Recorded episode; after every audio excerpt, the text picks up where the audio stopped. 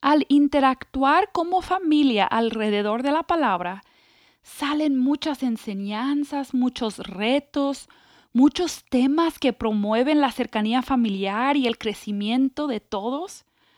Incluso un matrimonio puede empezar a estudiar juntos cuando no tengan hijos o sus hijos están muy pequeños y al ir creciendo los hijos se van integrando a ese proceso, a ese hábito familiar. Bienvenida a un episodio más de Crianza Reverente, tú y tus hijos delante de Dios, con Susie Bixby.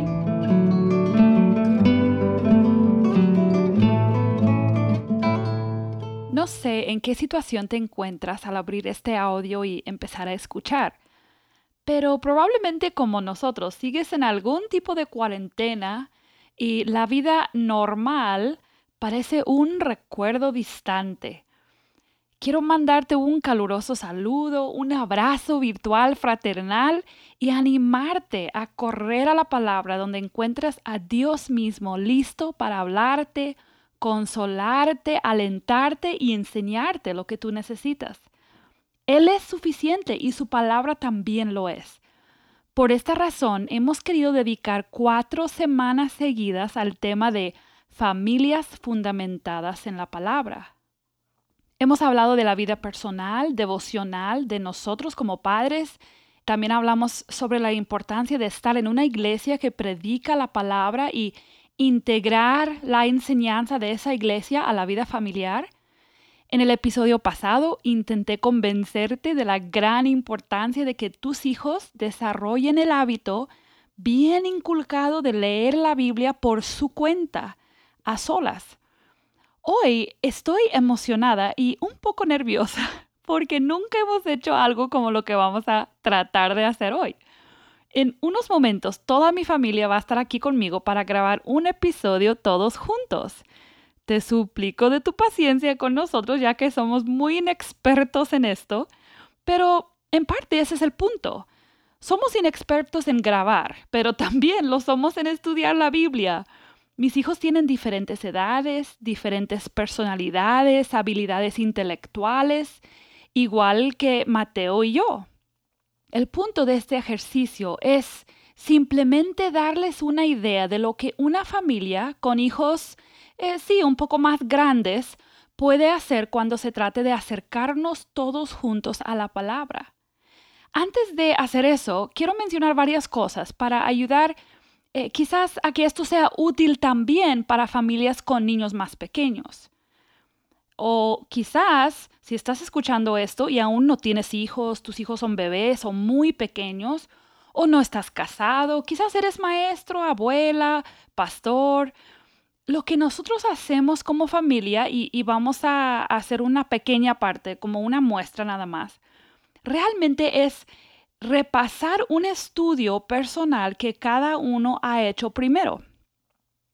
En nuestra página, crianzareverente.com, tengo disponibles varios PDFs que puedes bajar para ver las preguntas de estudio bíblico que nosotros utilizamos. Esto lo puede hacer cualquier creyente sin importar el tiempo que tenga de conocer al Señor.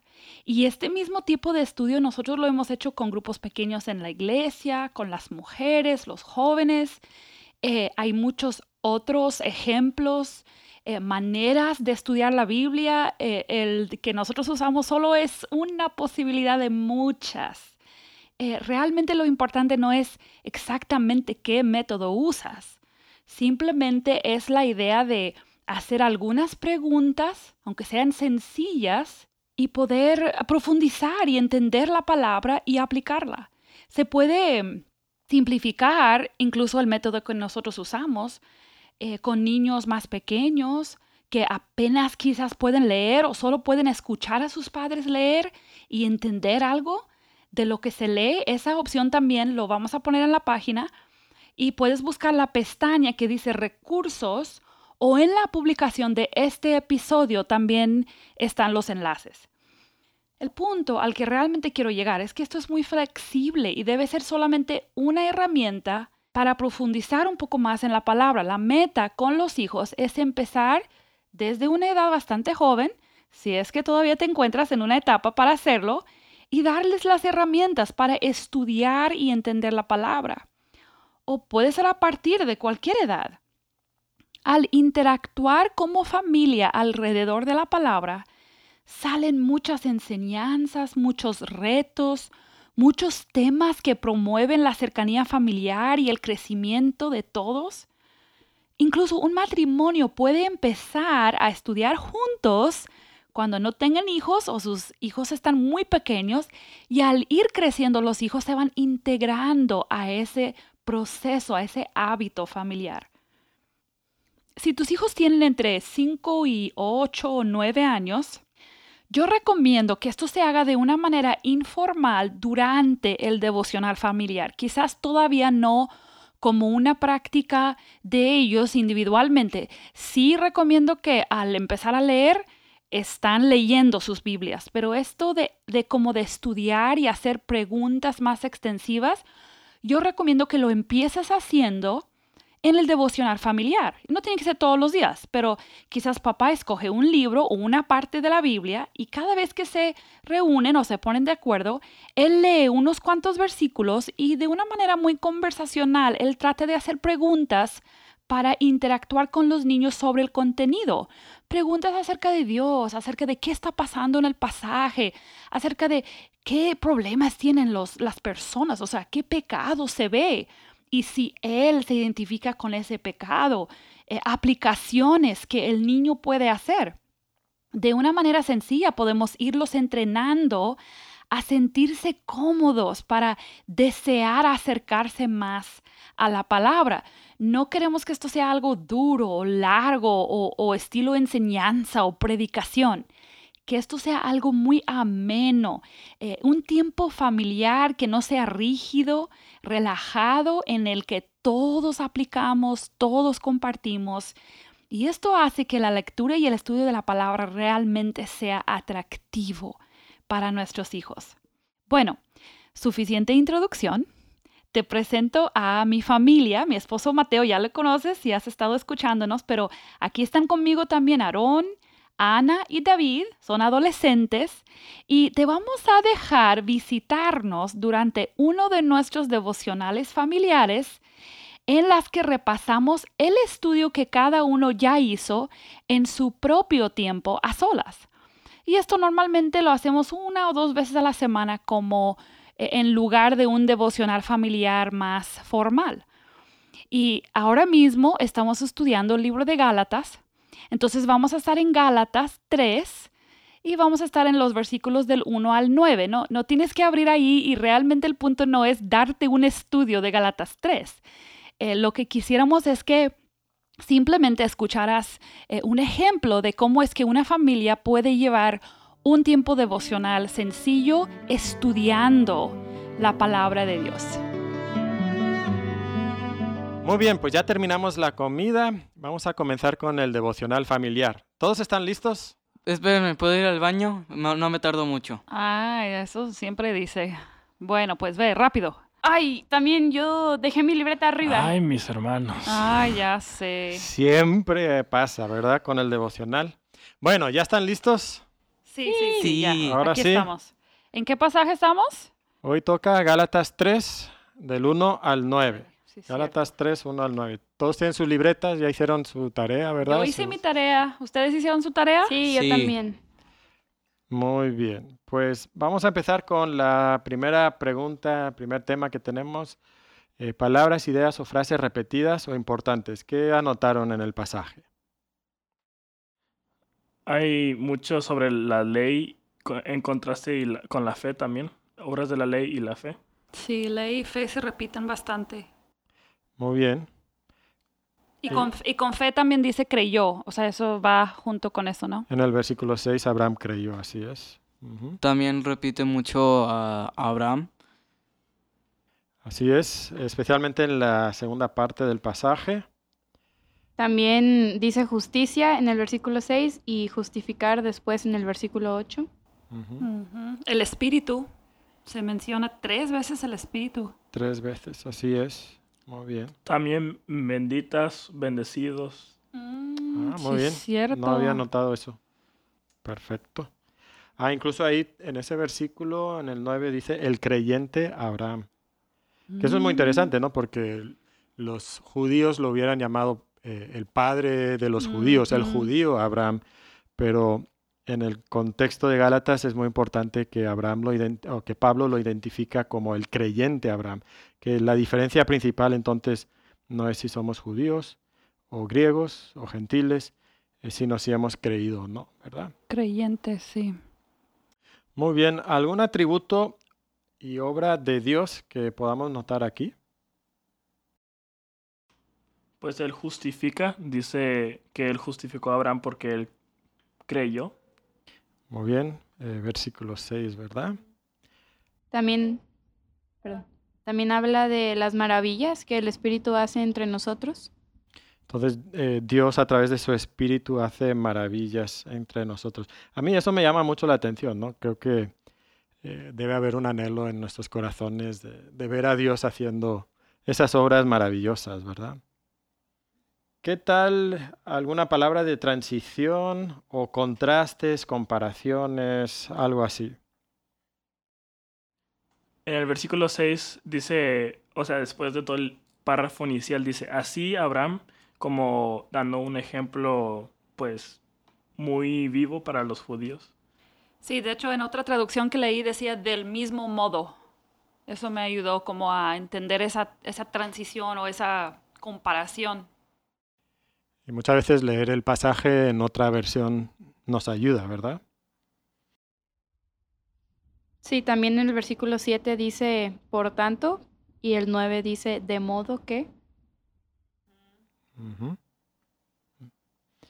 También en el versículo 5 dice, pues, aquel pues, entonces esa es una conclusión, ¿no? Y luego hablando de contrastes, creo que hay un contraste muy grande, o sea, se nota mucho el contraste en este pasaje de las obras de la ley y la fe. Sí, di- dice, obras de la ley, oír con fe, y luego otra vez así dice en el versículo, ese era el versículo 2, y otra vez dice exactamente lo mismo el versículo 5. Lo hace por las obras de la ley o por el oír con fe. Entonces, eso es un tema muy importante en, en Gálatas, ¿verdad? Ya lo hemos visto varias veces y, y surge a través de todo el libro, ese contraste entre la ley y la fe. Y también contrasta la carne con el espíritu. Habéis comenzado por el espíritu, ahora vais a acabar por la carne. Eso es lo que pregunta Abraham ahí. ¿Algo más ahí con, con eso? ¿Alguien tiene alguna pregunta entonces? ¿Algo que, que no hayamos entendido del pasaje?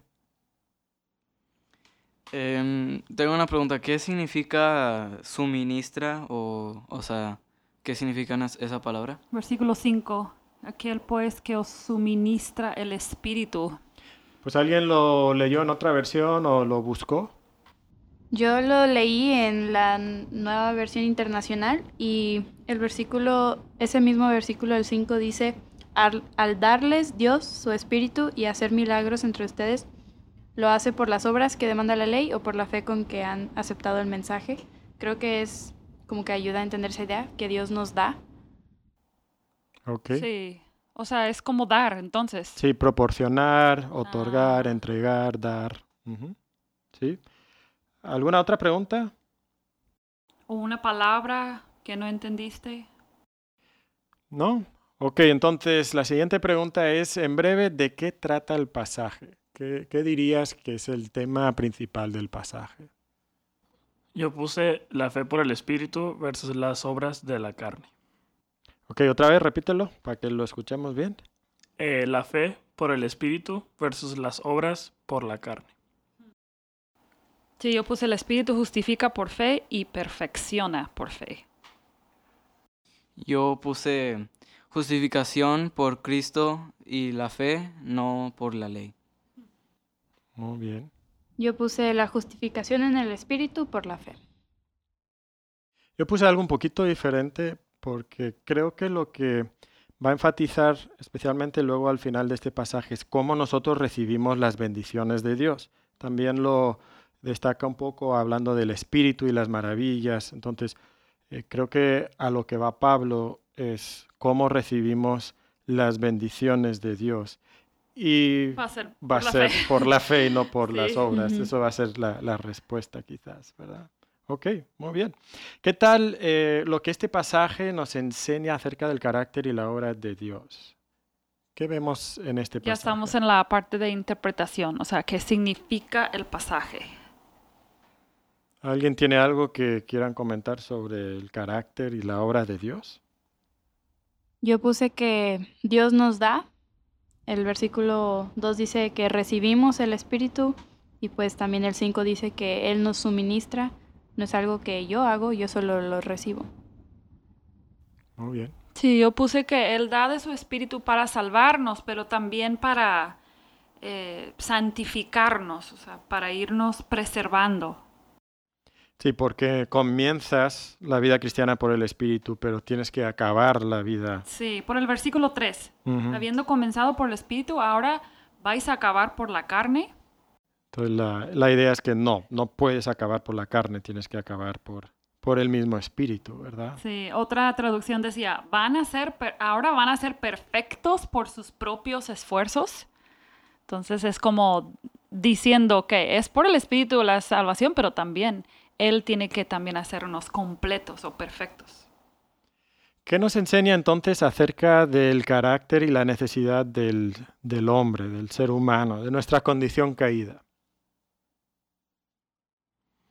Creo que, bueno, los Gálatas son un claro ejemplo de cómo somos muy movibles, o sea, de Oh. que nos apartamos rápidamente de lo que. Dios dice. Inestables. sí, ajá. Volubles. Olvidamos también. Como dice que esas cosas, las maravillas que Dios había hecho y las olvidaron. Sí, y también, y también dice, eh, las primeras tres palabras son, oh Galatas insensatos. Entonces, Tontos. sí. Necios. También dice necios más abajo. Sí, Pablo está bastante eh, preocupado y hablando muy bruscamente, muy fuerte, ¿no? Sí. A mí me, me llama la atención como dice, ¿quién nos fascinó? Y en otra versión que estaba leyendo decía, ¿quién nos hechizó? Ajá. Entonces como que somos muy fácilmente hechizados, engañados eh, por la, por el error, por la mentira, y nos alejamos entonces de la verdad. Y yo creo que no nos consideramos así. O sea, yo, por ejemplo, yo no, sé de ustedes, pero yo no pienso, ah, soy fácilmente engañada y ando así como con mucho cuidado. Creo que nadie tiende a, a verse así. Sí, nos gusta pensar que no necesitamos de la gracia de Dios y que somos muy fuertes. Sí. Entonces una pregunta muy importante siempre es esta, ¿cómo se relaciona con la persona y obra de Jesús o con algún elemento de la gran historia de la Biblia? Bastante. De, de hecho, es uno de los pasajes más importantes casi del Nuevo Testamento, ¿no? De- so- sobre estos temas. Pero ¿qué, qué anotaron ustedes? Yo puse que siempre fue el plan de Dios salvar a los gentiles, por el versículo 8, donde dice, previendo que Dios había de justificar por la fe a los gentiles, dio de antemano la buena nueva a Abraham. Desde Génesis, fue, ese fue el plan de Dios, no fue algo como que del Nuevo Testamento solamente.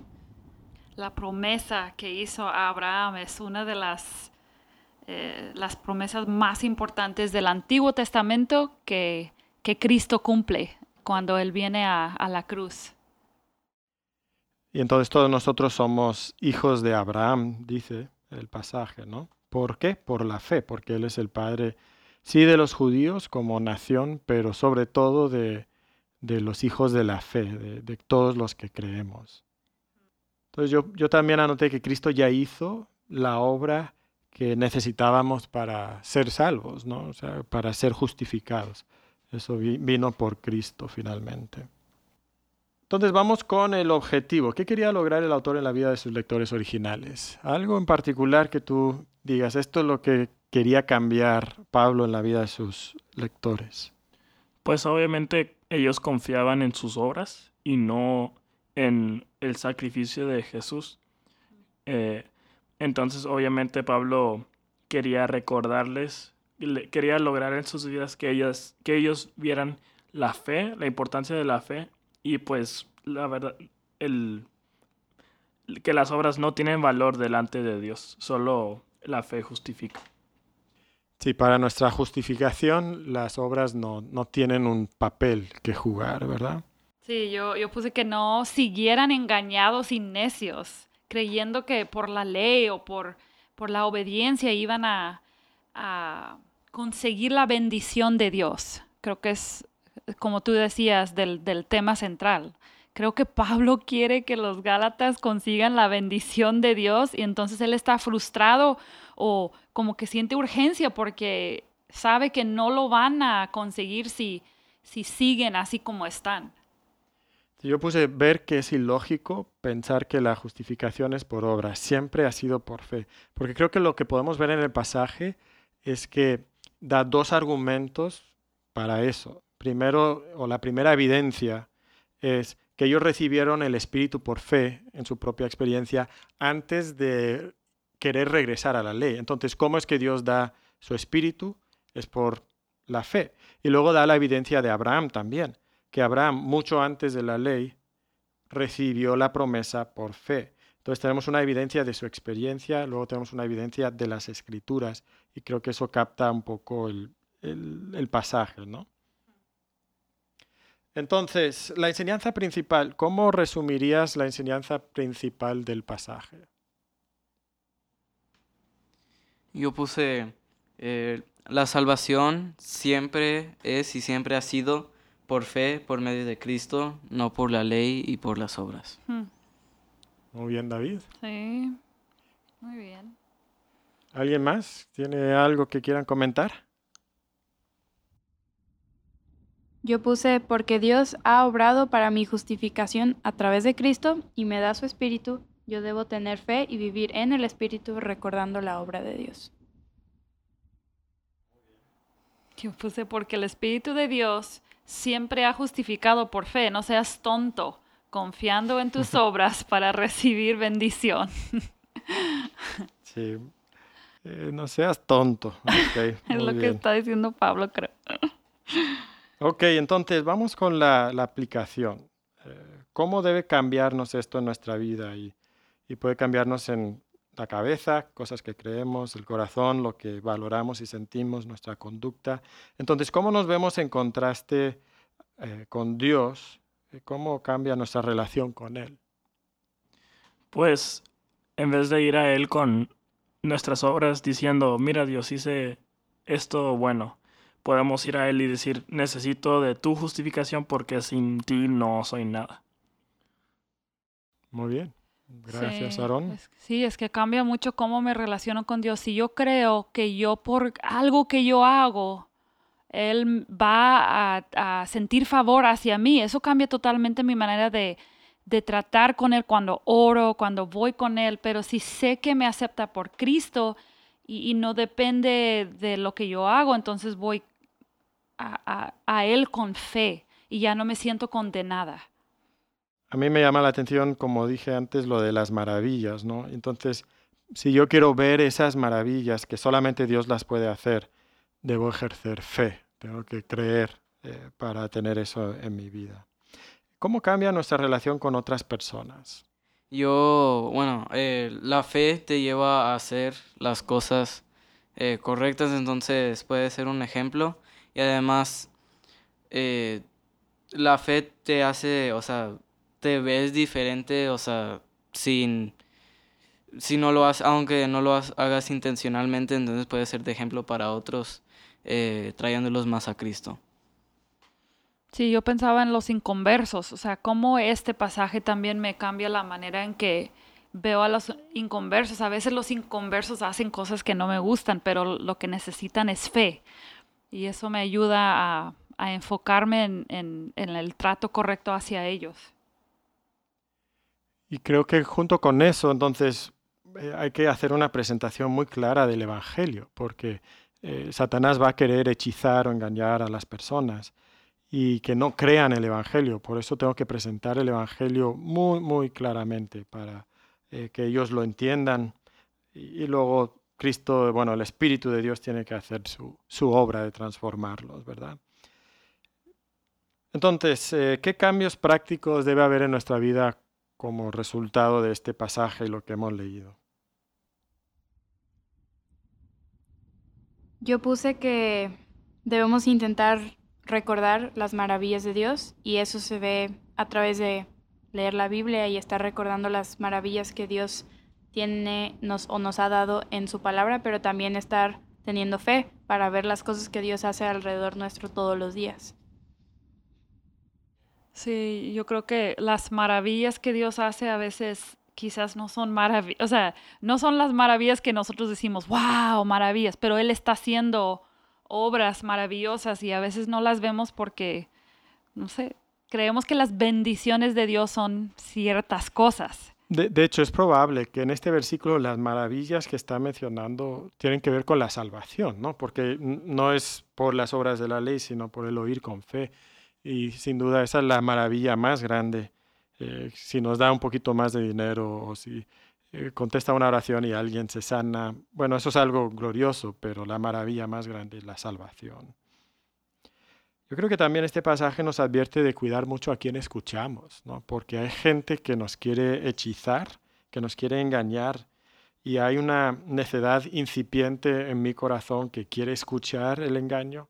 Entonces tengo que cuidar mucho a. Que quiere ver todos los videos en YouTube de todos y escuchar todo lo que, lo que se dice por ahí. Entonces, ¿qué verdad de este pasaje te provoca más deleite en Dios, Cristo, su palabra o su gran historia? Que mi justificación no depende de mis obras, que muchas son malas y pocas son buenas, sino que depende de el sacrificio que Jesús hizo y que puedo tener fe en eso. Y eso te da descanso. Sí, una gran lección, ¿verdad? De, de este pasaje. Podemos descansar en Cristo y su obra. Eh, David, ¿qué pusiste? Yo puse que, eh, bueno, el versículo 6 donde dice, así Abraham creyó y le fue contado por justicia. Lo único que, que tenemos, tenemos que hacer es creer y nada más es, eh, bueno, como dijo Aarón, eh, da descanso porque prácticamente nada de lo que hacemos es bueno, entonces eh, da seguridad. Y nos gusta pensar que nuestras obras van a traer la bendición de Dios, ¿no? a, a, veces no lo pensamos en cuanto a la salvación, muchos de nosotros porque sabemos que no es así, pero creemos que nuestras buenas obras sí pueden traer bendición de Dios. Y no es así, aún, aún después de salvo. No nos ganamos bendiciones. Ana. Yo creo que para mí sería que el hecho de que Dios está haciendo maravillas en nosotros y que una de esas maravillas es como el Espíritu obra en nosotros para ayudarnos a vencer el pecado. Y no es algo que, como decían ellos, no es algo que yo haga, sino es el Espíritu obrando en mí. Y eso es una maravilla. Para mí, pensar que hace tantos años Abraham aunque no fue exactamente igual porque no había venido Cristo, pero Abraham igual se relacionó con Dios por fe.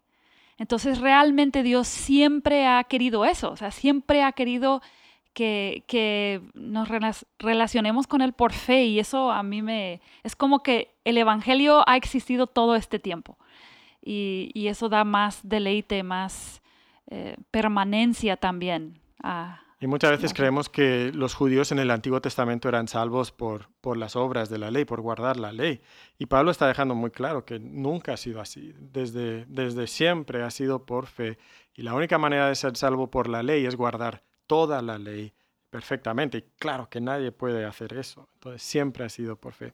Lo que a mí más me llamó la atención de este pasaje es que, que Dios por su Espíritu hace maravillas por fe. Y eso es algo que todavía podemos experimentar el día de hoy y necesitamos esa, esa misma fe que Abraham tuvo, pues nosotros también, y ese mismo Dios puede hacer esas, esas maravillas. Muy bien, pues terminamos entonces con nuestro devocional de hoy con Gálatas 3, 1 al 9. Pues eh, en unos dos días entonces continuamos con el siguiente pasaje que, que toca, Gálatas 3, 10 al 18, ¿ok? Entonces eh, no se olviden de hacer su, su trabajo. Y ayudan a recoger los platos. Bueno, nos despedimos. Gracias por escucharnos. Esperamos, obviamente el, el, objetivo no fue tanto darles un estudio de Galatas 3, sino simplemente mostrarles que eh, no es tan complicado, poder estudiar la palabra en familia y disfrutarla. Gracias por habernos acompañado en nuestro devocional familiar. Que Dios les bendiga. Has estado escuchando Crianza Reverente. Te esperamos la próxima semana para seguir aprendiendo sobre el cómo adorar a Dios a través de nuestra crianza. Visítanos en crianzareverente.com y síguenos en nuestras redes sociales.